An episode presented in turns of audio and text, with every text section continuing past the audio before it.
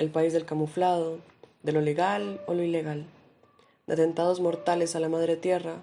de la guerra permanente, de la niñez huérfana, el país de lo invisible, nunca de lo justo.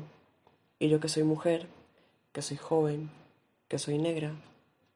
El país donde a diario tienes nuevas razones para temer a la policía, al ejército y al gobierno, donde lees una mala noticia cada mañana, donde no existen garantías mínimas de dignidad, donde los empobrecidos no tenemos derecho al bienestar, a un salario digno o que alcance al menos para comer el país donde se limpian el culo con los acuerdos de paz en los que se invirtió tanto y de los que las víctimas esperaban obtener la posibilidad de un nuevo comienzo, de recuperar sus vidas, de vivir sin miedo.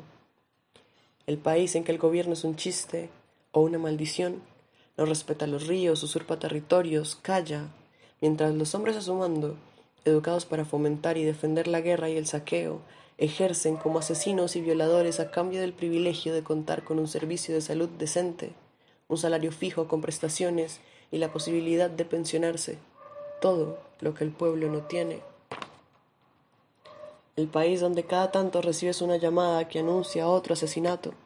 otra masacre, otra violación, otro transfeminicidio, otro feminicidio, otro desalojo para preservar el entorno de la gente blanca con dinero, otra multinacional a la que se le obsequian las tierras robadas a campesines, negres y originarias, Vivir aquí es vivir con dolor, con ira, con miedo,